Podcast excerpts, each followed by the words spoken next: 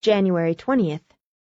Dear Daddy Longlegs, Did you ever have a sweet baby girl who was stolen from the cradle in infancy? Maybe I am she. If we were in a novel, that would be the denouement, wouldn't it? It's really awfully queer not to know what one is. Sort of exciting and romantic. There are such a lot of possibilities.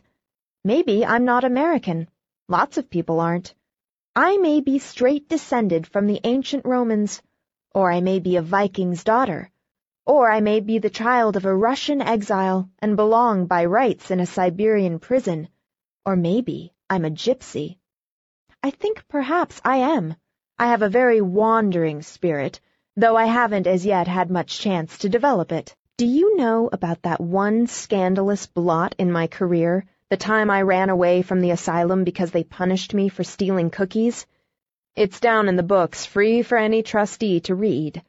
But really, Daddy, what could you expect?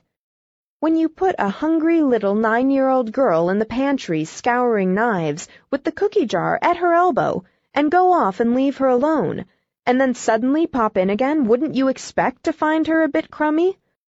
And then, when you jerk her by the elbow and box her ears and make her leave the table when the pudding comes and tell all the other children that it's because she's a thief, wouldn't you expect her to run away? I only ran four miles. They caught me and brought me back, and every day for a week I was tied, like a naughty puppy, to a stake in the backyard while the other children were out at recess. Oh dear. There's the chapel bell, and after chapel I have a committee meeting.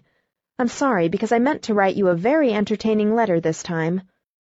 Auf Wiedersehen, cher Daddy. Pax tibi. Judy.